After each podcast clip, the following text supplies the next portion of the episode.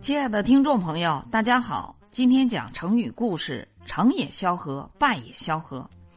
成语的典故：西汉名将韩信出身于平民家庭。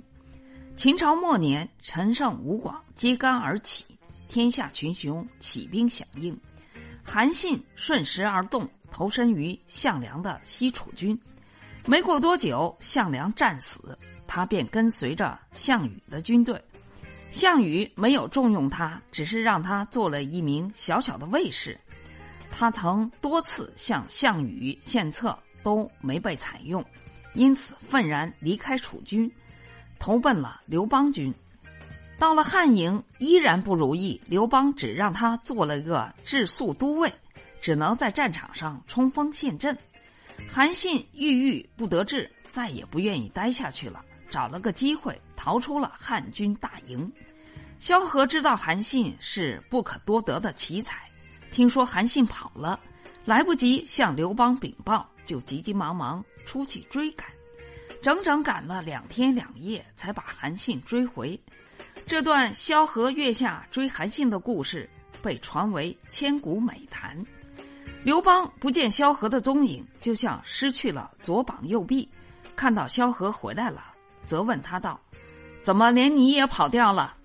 萧何将原委向刘邦说了一遍，力劝刘邦拜韩信为大将军。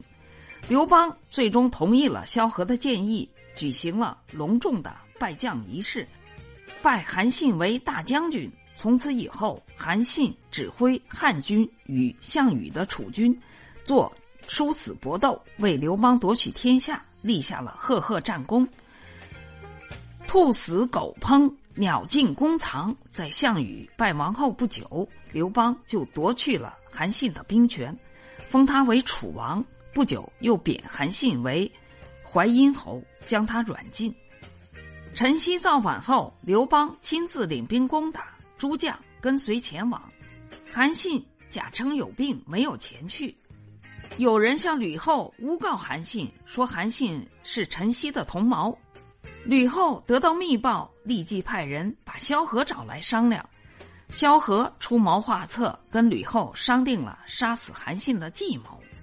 第二天，萧何派亲信到韩信那里，诈称刘邦已经平定叛军，陈豨已经被斩首，群臣都已前往宫中向刘邦祝贺，并且对韩信说：“您虽然有病，也应当抱病前往。”韩信不知是计，再说也碍着萧何的情面，只得答应下来。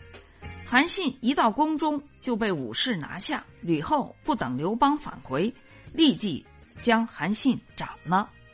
成语的出处：宋洪迈《容斋序笔》。